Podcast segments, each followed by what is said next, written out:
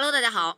上个月呢，我看了一部电影，电影讲述的是短跑冠军他退役之后的生活。看完之后啊，感悟挺深的。原来运动员的职业生涯真的十分短暂，在三十岁左右，他们便会考虑退役的事情了。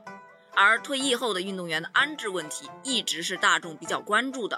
特别是在之前啊，有像前奥运冠军卖奖牌呀、前奥运选手流落街头啊等等的新闻爆出来之后，人们就更加的关注了。据我所知呢，现在在国家政策的优待下，奥运冠军们不仅可以获得奖金，还能从事各种与体育相关的职业，人生啊还有无限可能。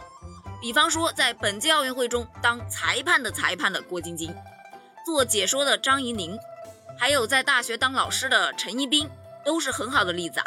说到陈一冰啊，真的是一位十分有实力的体操运动员。在此次东京奥运会上呢，陈一冰呢也是受邀啊出席担任解说。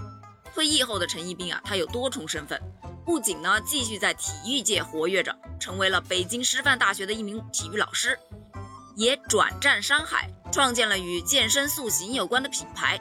如今呢，也是一位非常成功的企业家了。但是。他显然是更加热爱自己北京师范大学体育老师的这一身份啊！要问上陈老师的课是什么体验，我没亲身体验过啊，但是据说是传说中的眼睛学会了，身体没学会这样一种状态。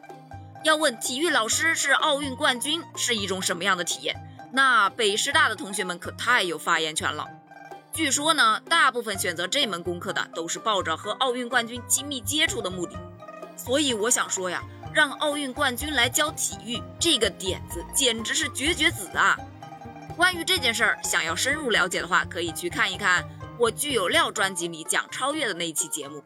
那么本期节目呢，就聊到这里。你有什么想说的，欢迎给我留言评论哦。我们下期再见。